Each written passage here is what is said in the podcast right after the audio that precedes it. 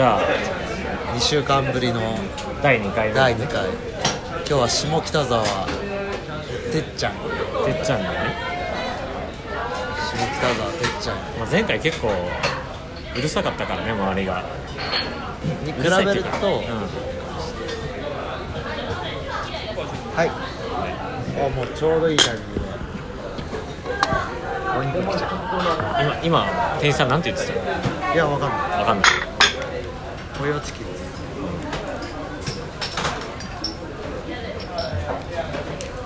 取るんだ。いや一応ねこれ説明とかを入れておくといいのかね取るんだっていうのは実は一眼レフを持ち歩いてるんだね今ね。そうだね。これさなんだほとんど微暴録みたいな使い方にもなる。まあそういうことにもなるよね。できじゃあ俺切ります。ねタイミングがちょっとあれだった。ねなんなんかじゃあ取るんだ。取るってじゃあなんだ。お皿を取るとかかと思うけど。テイクなのかそうそうそう。あれなのかゲットなのか。まあ、今日一眼レフを持ち歩いてるというそれいいね。本当になんかめっちゃ撮りやすい。なんか昔昔というかそのうちにある壊れてる一眼レフとかなんかこんなになんだろう簡単に撮れない、お父さんいまだに撮ってるうん、別の一眼レフを持ってるあそうなんだ。っていうかね本当趣味多趣味でさ。親父の写真とか見たことある？あるあるある。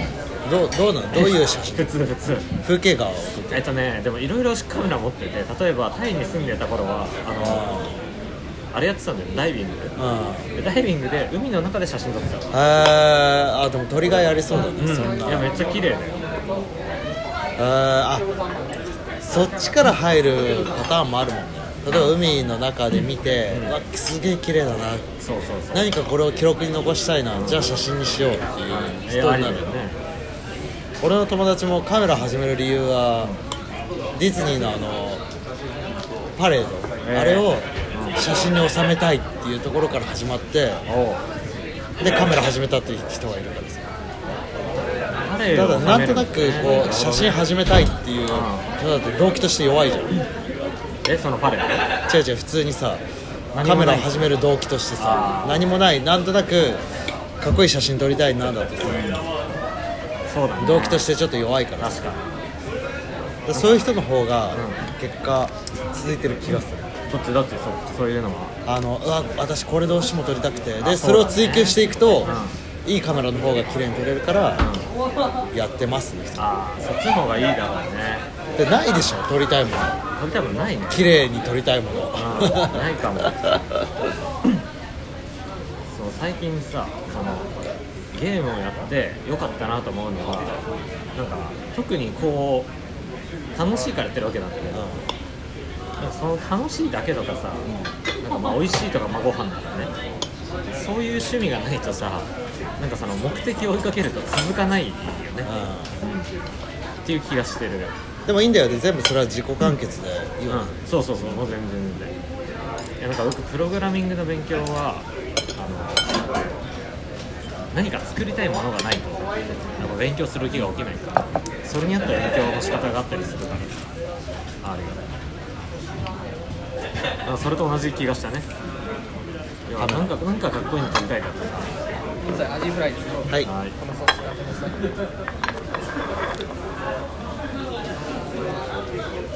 何撮る？何撮る？あ俺ご飯撮りたい。それ。あでもダメだな。どうなんだろうね。そこまでじゃない。言ってみたもんね。うん。その海に潜って撮りたいって人のほど撮りたくない、まあ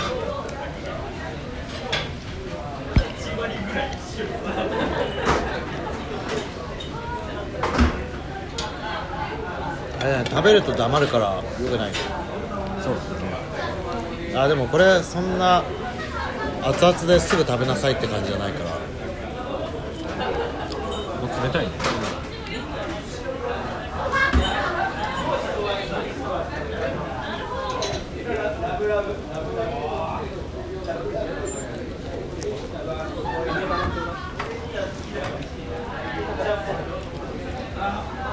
いやあのー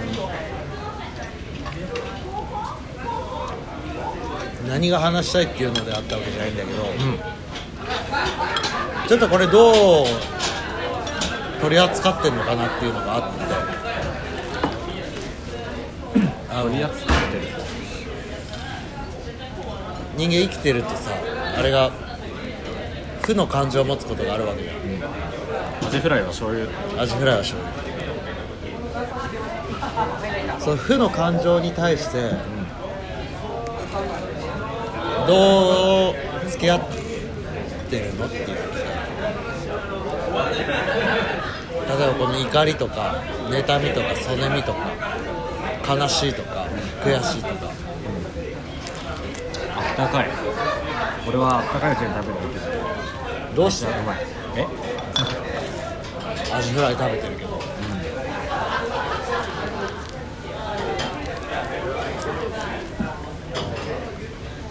えどうなんだっけ？どう付き合うかどう付き合ってきてる？解消というかさ解消するのか、なだめるのか、なきことにするのか人それぞれだけどえー、泣きは難し負そうだね。の感情への取り扱い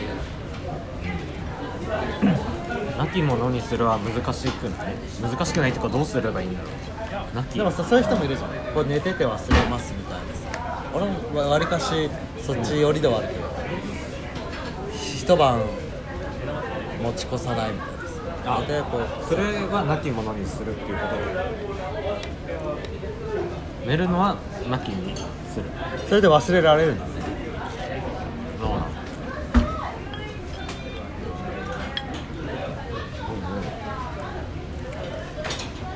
いろいろやんごとなきこともあるわけじゃんそういうのある？最近。あるんよ。一番あるとしたら両方仕事？でしょ、ほらプライベートはさ基本一人だからあんまり怒りとかがない。仕事のさそういうじゃあ負の感情が生まれたことに対してさ、どうしたの？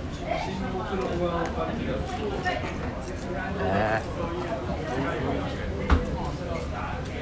ものによるけれど、ものによるよ。ね 例えばさ。なんかコミュニケーションの問題でコミュニケーションで解決できるならまあするのかもしれないし。もしくは取ろうとすることで良くならないならやっぱり待って時間で解決っていうパターン。あそれって対人との関係？あそうだね。話？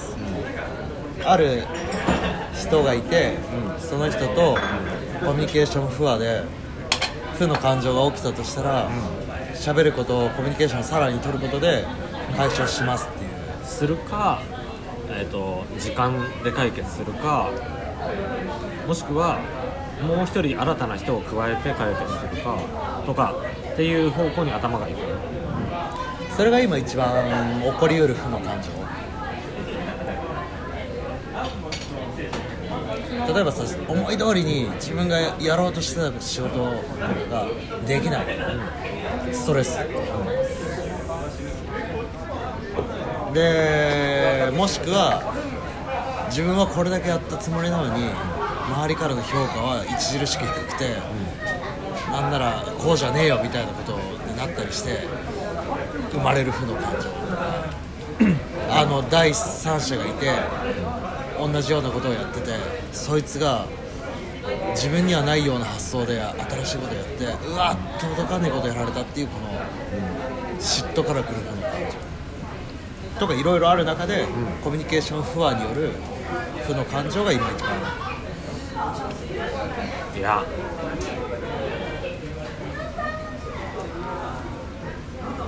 それで言うとあれかな。2つ思い浮かんだんだけど1つは自分のやってる職種の人ってあんま少ないんだよね会社の中で言うと。だからさこう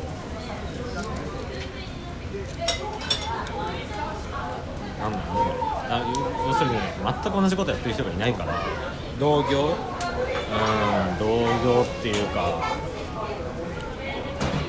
とにかく人の数が必要だから例えば10人必要なチームもあったりするわけよね、そうするとみんな一応やってることは同じことだったりするとして。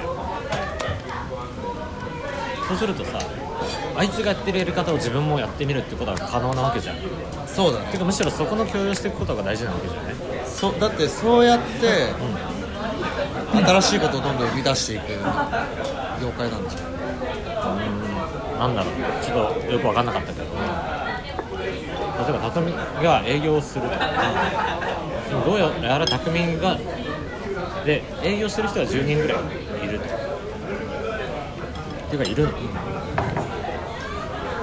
なぜか匠は売り上げを上げると。うん俺はなぜか上げれない。じゃあ匠のやり方をちょっと吸収してみよう。で同じやり方やったらなんかちょっと売れ始めたみたいなことができるわけじゃないでそれは同じことをやってるからね基本的にお客さんに対してこれを売る。で同じことやってる。っていうことがあんまないんだよね。売るのか売るための何かを考えるのか別のものを売るかとか。だから。真似できない。身近な人から同じことを真似できないっていうもどかしさみたいなのも負の感情かな。例えば。それはどう解消するの？えそれはなんだ。他の会社の似たようなことやってる人のやり方を学ぶとよい。しょはい。あとか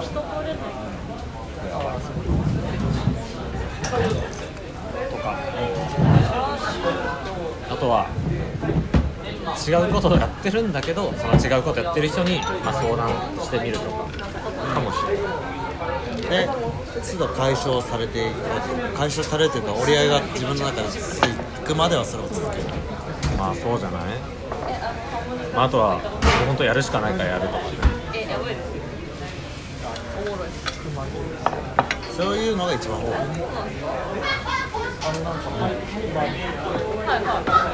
あとはこう人を採用する立場採用するじゃん基本的には自分やればできる人を採用してるつもりな。のでそうするとさうわすげえなーと思ってあせそっちの方逆もあるでしょだってう。わこいつ誰だなってえー、どうなんだろう。ね、まあ、その人の得意不得意っていう面ではそれぞれあるんだろう。けどここをやってほしいだからここに強い人を採用するとかってすると自分も一応そこをやってた人だからでも自分よりできるんだじゃあ別の分野でこの人いてあこの人はすげえできるなっていうのの辛さが。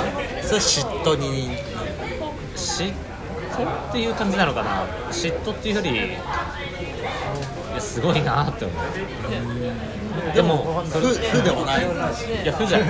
だから負なんじゃないそれが負でなんかね悲しみに近い。嫉妬っていう感情って本当にそういうところで起こりやすくて俺もなんか単純にインスタとか見てて昔から見てるイラストレーターさんとかこういうとこで個展やりますとかこういうとこで今活動してますとか見るとやはり少なからずのあよ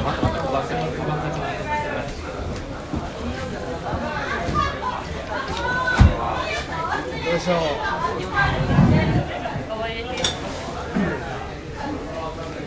うなってくるとこれがそこの間に。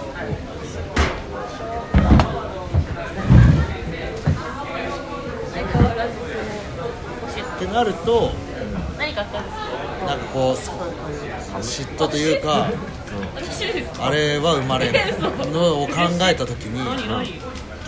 しかもなんか私が自分が好きなこととかやりたいこととか そういうところで発生したことに対してのみ生まれることなんだ例えば超淳が俺歌で飯食っていけるようになったわってなったところで、俺は別に歌は歌えないし、羨ましいと思わないから嫉妬もしないしあすげえなって思うだけではあるんだけどなんか自分がやりたいこととかやってることに付随することで一番嫉妬？嫉妬生まれるんだよえ使いますっていうのをなんかのやつで聞いて本来ならそれが一番自分の根源的なところだ。からよくさ学生さんとかでさやりたいこと分かんないというのに陥るって時があるじゃん、そうなった時にじゃあ一番自分の身近で何やってる人が一番羨ましいと思うかと何が一番嫉妬を感じるかって、ダイレクトに。2月にすげえ専門的な分野で高収入上げてる人に対して例えば弁護士やってますとか言ってえああまあすげえなって思うだろう。かもしれないけど好きなゲームだけやって収入上げてます、うん、いい羨ましいと思う。のかあ羨ましいな嫉妬すんな。だったらそれがとその人のやりたいこと。おおなるほどね。で嫉妬から負の感情から導き出す自分の根源のなんか欲求みたいなのの話を聞いてあこういうこと思う確かに。そういう処理の仕方もあるんだと。それに気づきがあるああその場合どうなんだろうね。処理してるというかまあ発見のツールみたいな感じ？っていうことだね。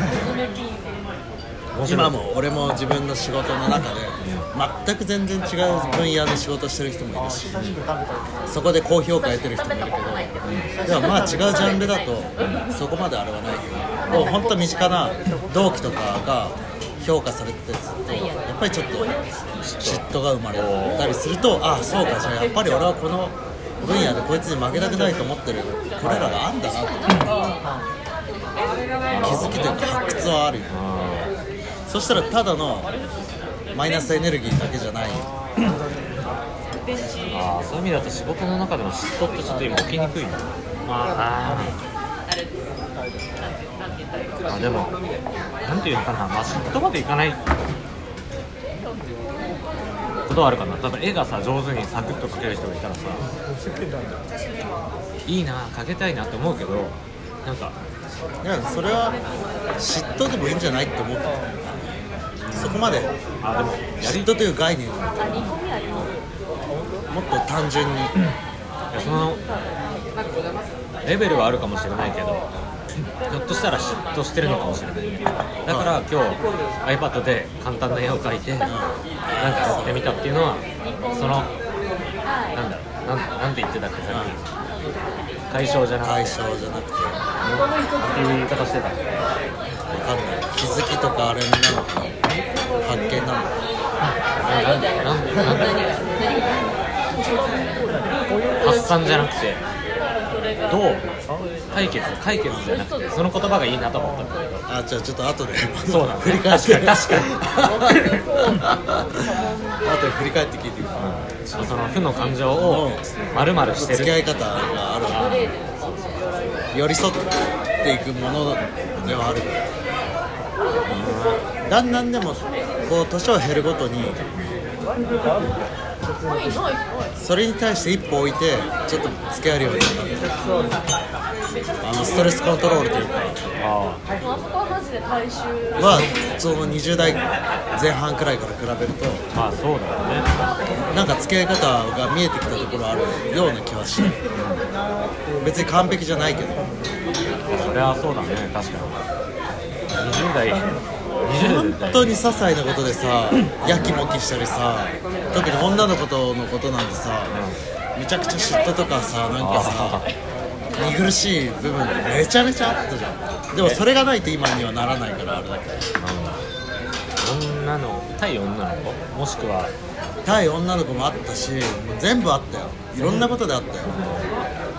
とにかく他人が羨ましいとかあ隣の芝生は多かったし他人は羨ましいし自分のそれでも自己肯定力あるからあの そういう自分も嫌いではないんだけどよりよりこのなんかだからこそやきもきする部分がある。でもそれに駆り立てられてる時間ってあんまりそれだけで終わっちゃうから脳内で思ってるだけでそういう時のパフォーマンスがいいかと言われると別に良くないしそういう感情で女の子と遊んでる時だって別になんかさ余裕はないからさかっこ悪いからな女の子に嫉妬してたってこと？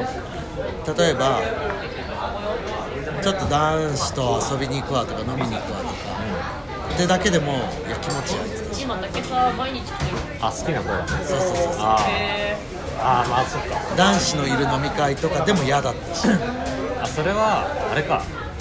でやきもちその男性に対する嫉妬ってことだよね。ーマジで2代目。あの男子性と飲みに行ってなんだろうね。その子に俺以外を見てほしくないっていう独占欲ああだから嫉嫉妬っていうよりも妬がねあ独占欲独占欲みんなありがたがってる。あえーなるほど。いやまあまあ確かにそれはある。もう負の感情そうなるともう自分で一人でやきもきしてもう何にも解決しないままのやつになるからよくないんだあでもあでもだよね2番線にこの間録音してて「でもでも」って言っててすごい否定っぽくてやめようと思った。の「でも」っていう 肯定しても「でも」って言ってるからおかしなことになだから口癖なんだろう。ね俺はあんま気づかなかったけどだからバットの意味で使ってるわけじゃない。しょそう。どっちかって言ったらそうの意味で使ってつなぎの意味で喋ってるのを知らんけどなんとなくデモって言葉を使ってるだけであって別にバットの意味でなんかいやしかしじゃなくて逆説を唱えたいわけじゃなくてそれに対していや俺はこう思うんだよねのつなぎでデモを使ってんだよね。そう。なんなら俺もそういうことあってさって言いたいのにでもデモっていう。でも日本語の妙だけどそれはそれで通じるもん。デモを使っても。会話が成り立ってきたってことはきっとそういうことなのかなもしくは気使ってくれてたのか周りが。えー、どうだろう。でもそれは別に違和感ないけど。今何を言おうとしたかって。あのであれかプレゼントか逆っていう言い方をすればいいのかな好きな子がいるっていうのが分かって自分その子好きだな。だから他の男性と遊びに行くのがちょっとやきもきっていう話でしょ。その逆パターンがあって。それは俺が誰かと遊びに行ったらやきもきされたっていう逆じゃなくて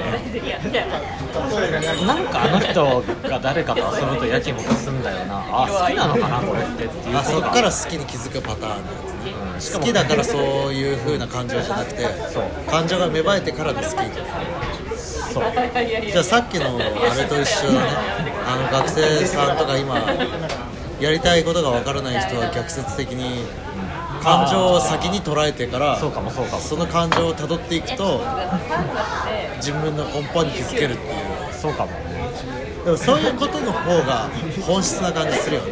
なんか言葉じゃない感情が先に。でそういうのが理由付けできる人。結構読書家の人言葉を知ってる人そうだという人があって。短気な人って語彙力が少ないっていう自分の感情に言葉がつけられないからはいはいはい。それでイライラする。でも語彙力を持ってる人はそういう自分の感情に言葉をつけられるから今こう思ってんだ俺こうなんだということはこういうことか。そしたらこうなってるからこうなんだ全部説明がつくと冷静になる。んであじゃあ今こう思ってもしょうがないなっていう。語彙力もそうだしそのその公式を知ってる感じなんだよね。そうだね。語彙があってもさその公式が分かんなかったらさ結局当てはめられないわけやっぱりすぐには捉えられないからなんとなくやっぱりこう年取ってからの方が。同僚でこういう人がいた。奥さんと、まあ喧嘩したりイライラしたりとか、まあ多少あります。だから1個でいいかもしれないで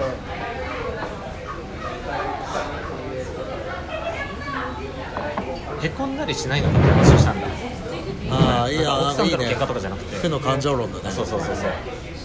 例えば仕事でうわー落ち込むとかなんか失敗して落ち込むってことないんですかって聞いたらないですっていう。あーないんだ。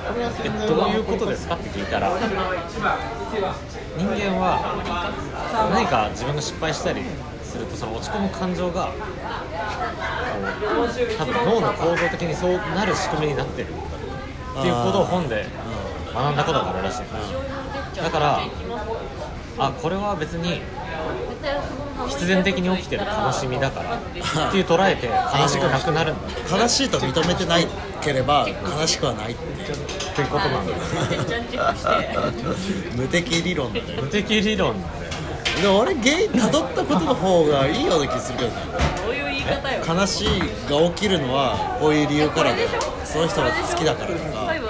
その人がから言われたからってなんか悲しいの理由辿あのねってだから今悲し悲しい。だから別に当たり前のように悲しいが起こってるからそれと付き合っていくっていうのもいや悲しいとかないから。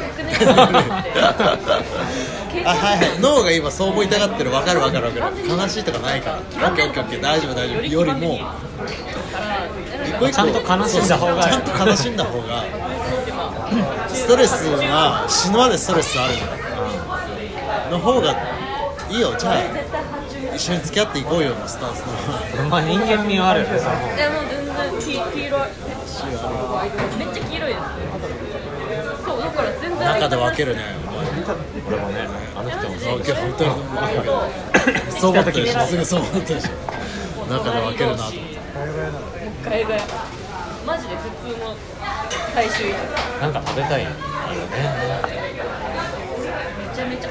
分かったのは今肉肉しい。ものが食べたい。わけじゃない。そうそうやばい。です感情をたどってい。くとなんか幻想を抱い。て美味しかったけど豊洲キムがなんかこれもう一個食べたい。気持ちにはならなかったで焼き鳥を食べたい。ってい。う気持ちもなんかあんまりなんか収まっちゃっしかもなんか日本人の店員様一人みたい。なたアジフライは美味しい。なと思うい。やなんかまた違いますあのどこから来たのって聞くと大体カンボジアとかインドネシア。俺どっちかっていうと多分感情えー的になりやすいから。えー意外っていうかそうは見せない方向ではある言われるよね。感情なさそう。だもんなさそうだよね。驚いても驚いてなさそうに見えるって言われる感情なさそう。でもすごいセンシティブだったりする方確かにだと思うね。なんか意外とっていうのはもう認めたなんか認めたねここ数年で。もいやすごい。大きな一歩。だなんか面の皮を厚くしなきゃってい。う気持ちにはない。それってなんかこう 自己防衛みたいなとこ調悟られてたまるかみたいね別にのがあんの綺麗でもないから。どういうこと？自分が今自分の感情を悟られたくないみたいな。それは面の皮を厚くしなきゃっていう思いは意外と私が他者っていうに対して感じで終わったの悟られたくないからそうしたいかどうかっていう話。ではない。じゃなくてなんか意外とやってんな。タフになりたいっていうだそういう自分が嫌だといういやまた自分の中での。け嫌だというか。なんか意外と有名どころやってそうですよ。なんていうのかな。手の皮を厚くしたいみたいなことかもしれない。要するにフライパンを持ったらさ熱って持てないじゃんっていう状態じゃなくて多少ある程度は持ちたいっていう話。強くなりたい。ってそうだね。だから気にしすぎなところは気にしなくていいんじゃないかっていうのどうはなんだろう。そういうのって強くなるの？あるでしょ。そこの部分ってそこのやろうとしてる心の筋肉的な部分。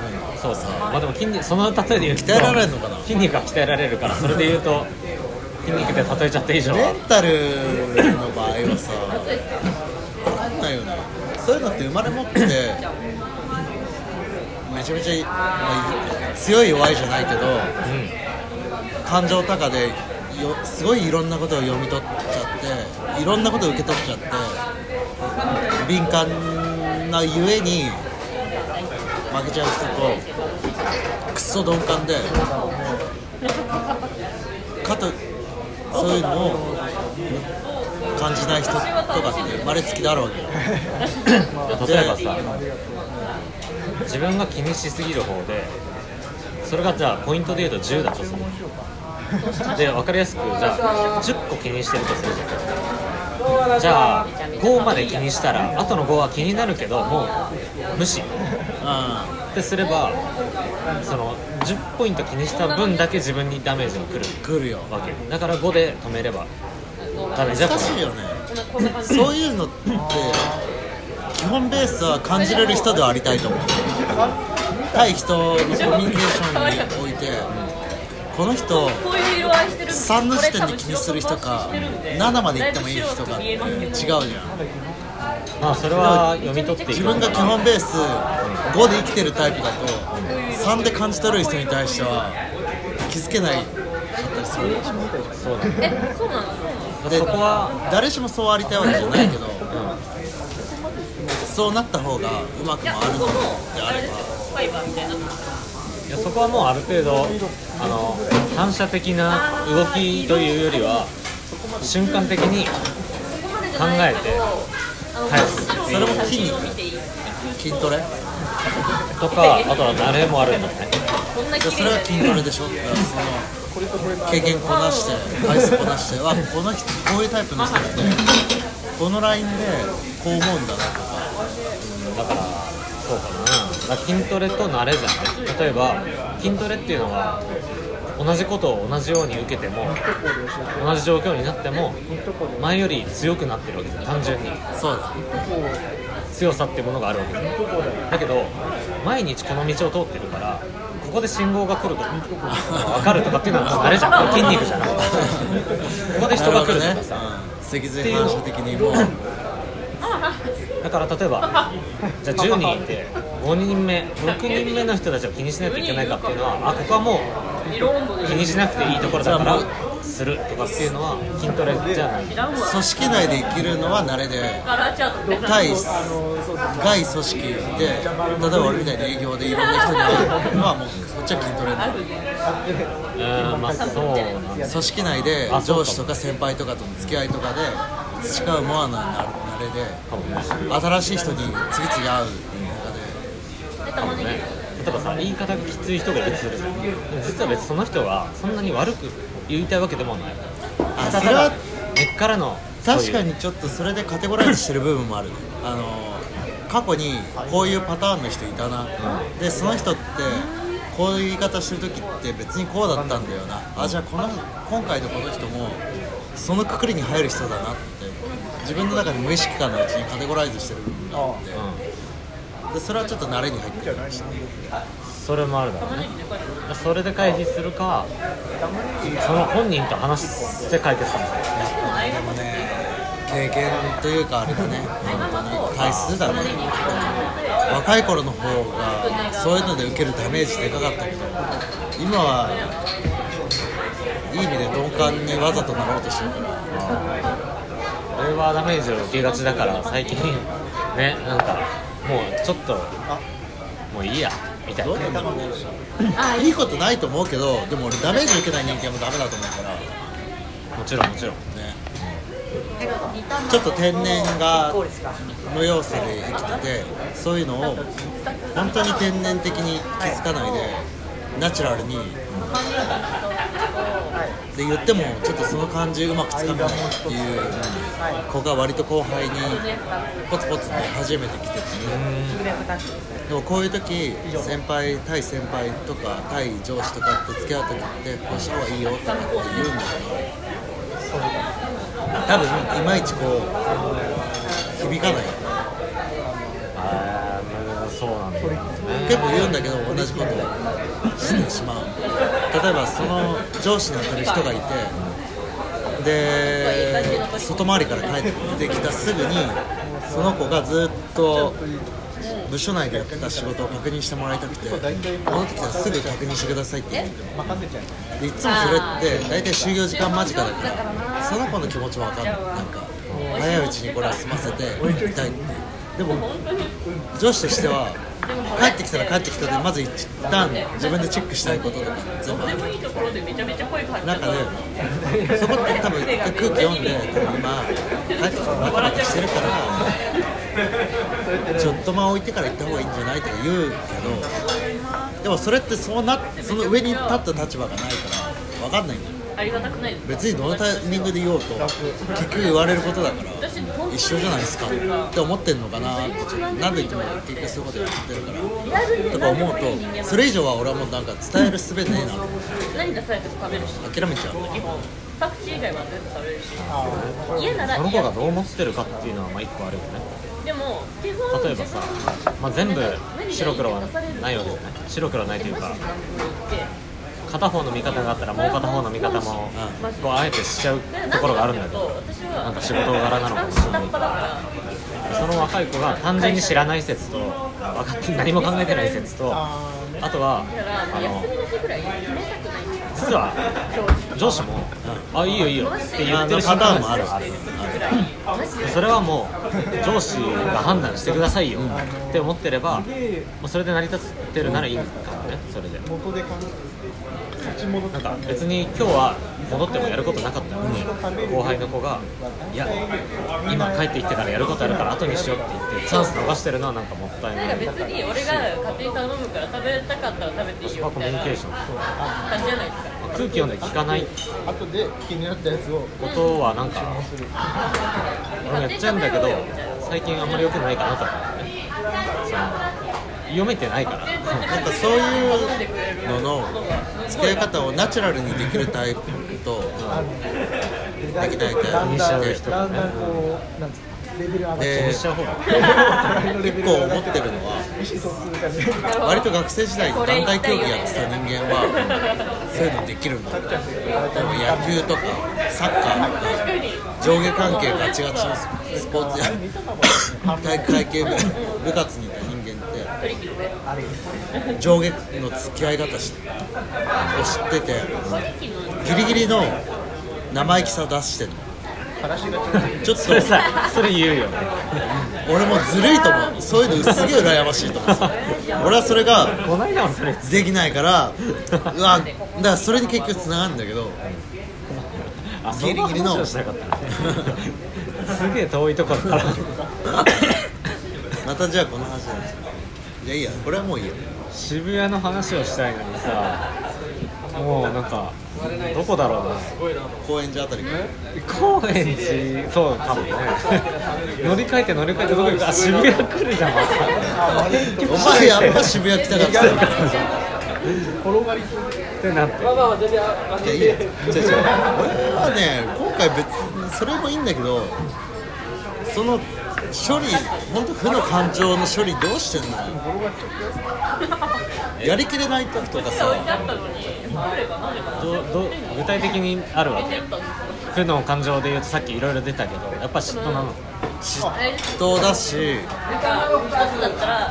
思うようにできないことがあってそれに対してのだけどなん。か2個入ってるから負の感情みたいなのを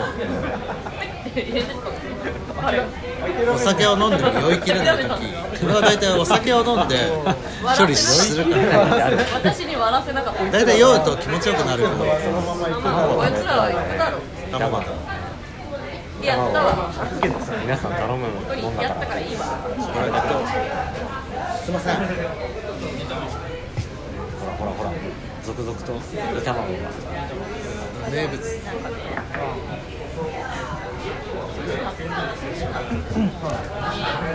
元彼がこっちに来る似たいね今すごい似たい感じだよねみたいなあ結局それにたどり着いたのににたどり着いた時からた焼きよりもに煮込みっていうの見たらあめっちゃうまそうだなと思ったから多分似たいんだろうななんかえっと思って同じセットなんなんでと思って煮込み煮卵一つずつ煮卵煮卵って卵が一つ入ってるんですよ丸ごとですね一個一個に対して1終わらせてじゃあ1対1ですねはい、じゃあ卵2つ欲しかったら2つあるで卵2つ煮込みそしてはいあと生ビール。まだ一応生ビールがいいだはい好きっていうか気持ちがあるじゃんまだそうざっくりの風の感情なら振り切れてない今ざっくりした考え方をしたいので大事なの大事でいいんだ大事でいいんですよ。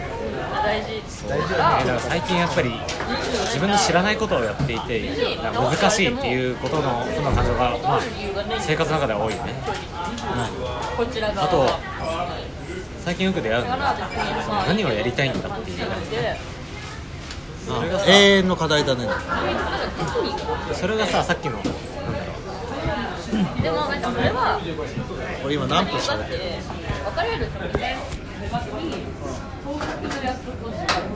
お40分経ってる。で1時間めどにちょっと1回そうだね。1時間経ちますのめどにして今40分経ってる。でそうさっきその後輩の子がなんか息を吸い吸って吐くようにちょっと生意気さ出す。みたいなそれに近いなんかこうやりたいことが好きなように生きてきた人っていると思うんだよなんだろういい意味でね。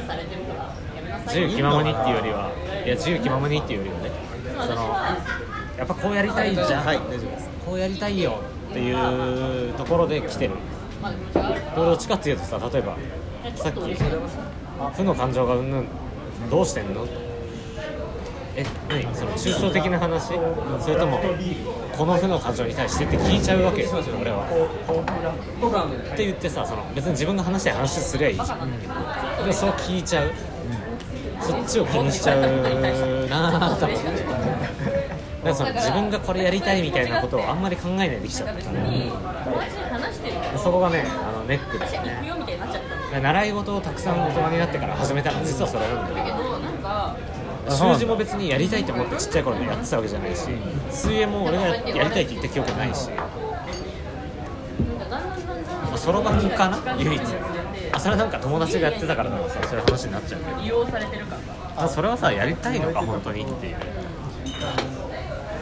なんかみんな死んじゃったそうなんか時間が経つにつれてなんか私っていうのを最近まあなんか勉強会に行って喋ってた建築家の人がめちゃくちゃそのいやこうやりたいからこうっていうことを貫いてる人でいい意味でね。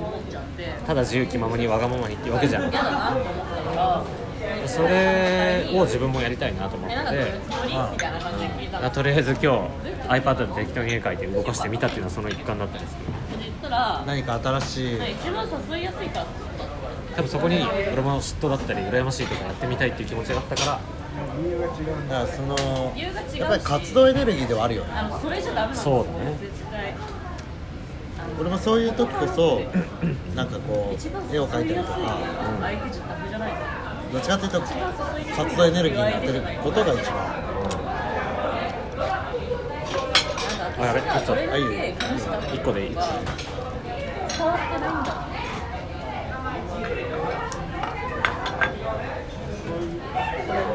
だってめちゃめちゃ悲しそうにしたりとかまだ好きなんだよとか言ってたら誘えないじゃないですかなのにいや一番誘いやすいから誘う佐野先生が言ってたんだけど。いやそれ違ないなんだっけ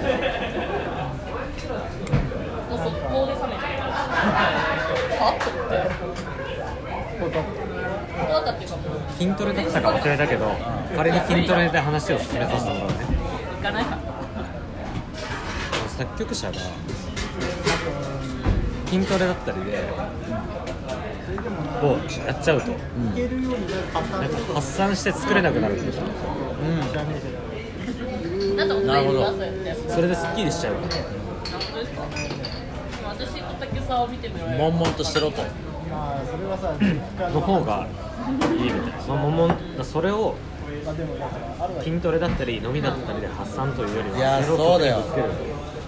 なんか日常生活充実してない人の方がそういうクリエイティビティのことに関しては発揮できてるような気するわ。すげえ毎日友達と遊んで彼女がいて結婚生活うまくいっててとか超充実してる人にいい曲作れる気がしないもん。俺らの気持ち分かってる。心人の心を打つ名画とか人の心を打つ音楽が生まれるとは思えないもん。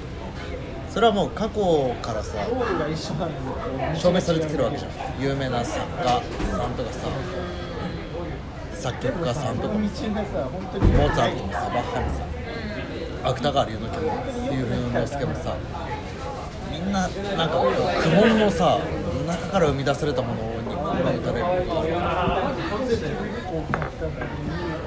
んかその歌の回で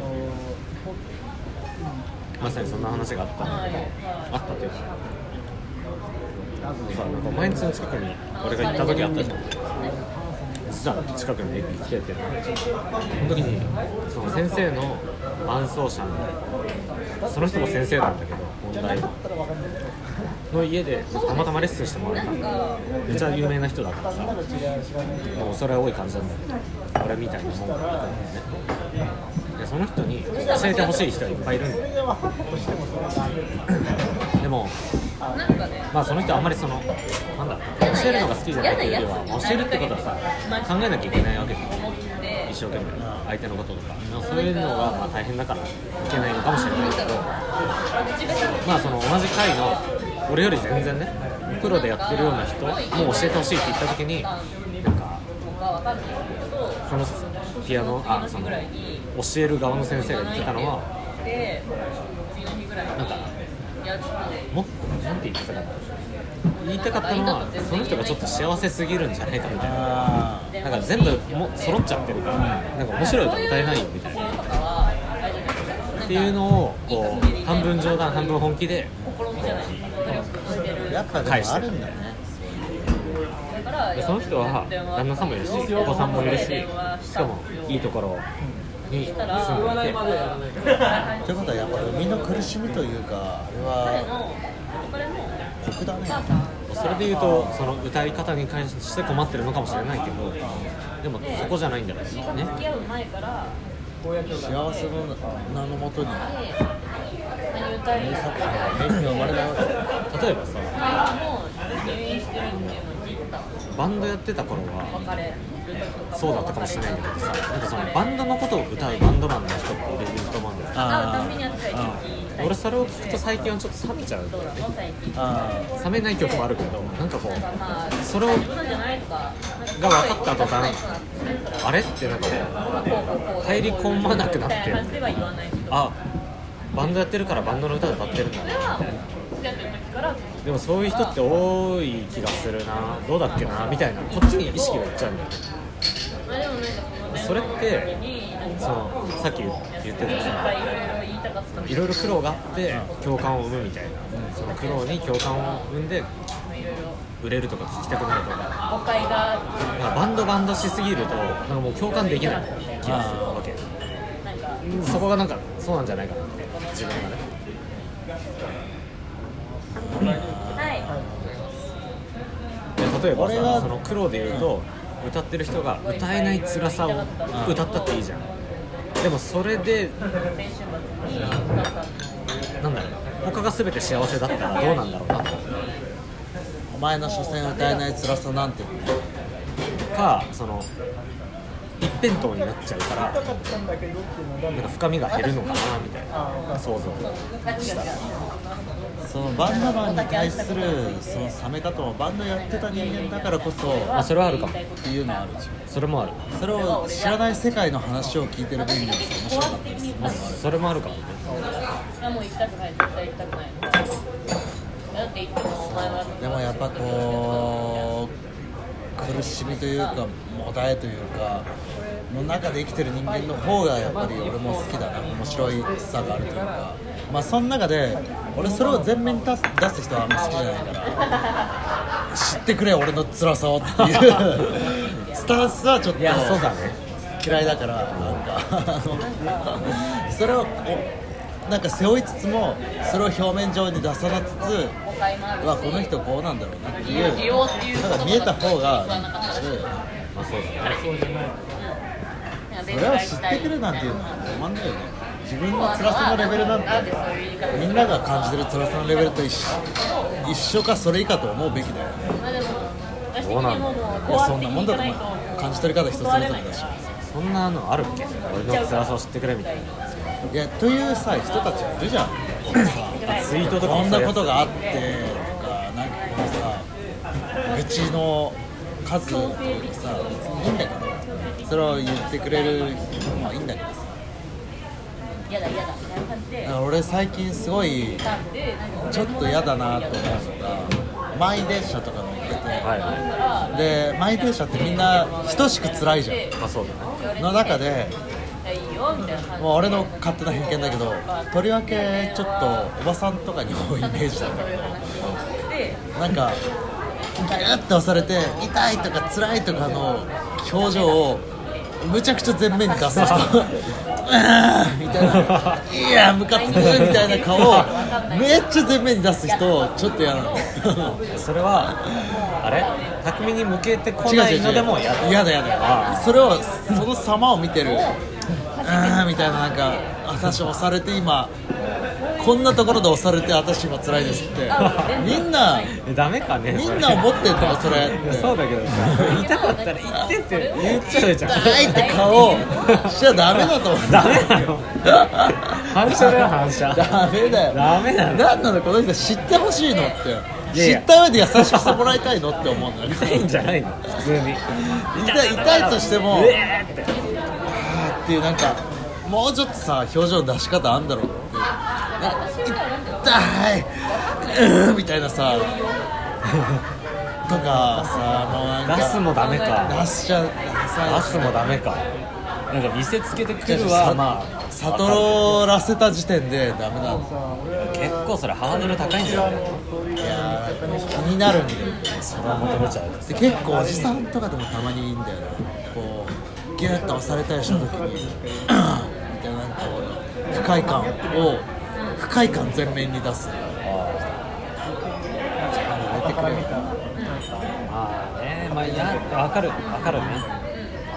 あるでしょ。さらにさ上の人がいるじゃん。そのレベル1が「うん」っていう顔にするだとして「うん」っていう声も出す。レベル2だとしたらレベル3に押し返してくるおじさんがいるわけよ。いるよ。なんか不快感の顔を「うん」の声とともにプラス押し返すこの3段階目の。それで言ったらこの前のおじさんなんて降りる間際持ってるカバン振り回して やばいじゃん。周り23人人が倒れたんだから。も うそれもう2個先に。バーンってやって周り23人人倒れて切れたおじさんがそのおじさんを追いかけてやば「いなんのお前」っつって「うるせえ」みたいに言われてにもうマックス。やばいねマックスおじさんいたマックスおじさん。しかも次の展開いってるから。追いかけたの俺もだって。これどうなる？この展開。お前も追いかけたの？追いかけた。この展開どうなるんだろうと思って。しかもしかもさその俺は被害何も受けてない。そうそう。野獣馬おじさん。そうそう。俺野獣馬おじさん。レベル3の野獣馬おじさんですよ。この展開どうなんだろうと。吹っ飛ばされたおじさんが切れて追いかける様を。見に行って。いるの？そんなおじさん。いるいる野獣馬おじさんそれそれ空港の安住さんですすごいな空と思って。港の安住アナウンサーです。すごいなと思って安住アナウンサー。あのさ航空券ってさちょっとオーバー気味に予約取ってるじゃん。わかる？分かんない。飲み屋の席って埋まったらもう入れないからさ予約取らないじゃん。でもあそうか空きがあるわけ。いや空いちゃうかもしれないから余計に取ってくる。まあそれに関してはまあ置いといて。その予約がオーバーした時にアナウンスで次の便に行ってくれる人いませんか？お金もらえるっていう仕組みを知ってる人がそのアナウンスが流れるや否やもう全速力でかけかけていく。のていうかそうでもしないとそこの枠に入れないっていう。っていう人を観察するのが好きなのすぐアナウンス私もやばいなんか人の人のなんかあれが見るのが好きなんですよ。お前それだね。いや俺もいやいや。遊びたかったら誘ってそれさ追っかけないよ普通。確かに。でもそれは確かにあるかもしれない。そのだからこそ目につくしその不快な顔を表すおばさん。に目につくしこの人次どのような行動に示すのかなって気になる。しえーいいね。そこあんま興味持てないから。できるだけ関わりたくないなって思っちゃう。やっぱ他人に対して興味あるから俺ないのか。他人に対しての興味はめちゃめちゃあるから。めちゃくちゃありそうだ。あるね。俺がひげ生やすことに対してもなんかすごいある。ぶつくさ言ってくる。わすごいある。他人に生やさ対ししてときゃいいの興味が好きな本当他人に対しての興味が好きなないよ。ねそれで言う。とねもうそうそうついに1時間経つんだよ。まああと5分くらい5分くらいでエンディングだよ。もうそうそうそう。エンディングだ負の感情をどう扱う。かっていう話あれだったねあのー、それはそれで受け止めつつ根源を探るっていうことで自分の根を知るっていうようなことになるわけ。いや今いくつかあるんだよねその生かすそれで見つけるっていう生かし方もあるし忘れるのもあるわけじゃない？であと解決するちゃんと解決しに行くっていう形もあるし結果でも生かした方が健健全なのか二人で？え？え？生かすっていうのかいや解決するのでもいいんじゃない？別に。それもだって生かしてる。解決が次は次の絵の方になるわけでしょ。そのままにしないっていうこと？でもなそのままにしたいこともそのままにしてっていうか解決できないこともいっぱいあるしな。しょうがないあるね。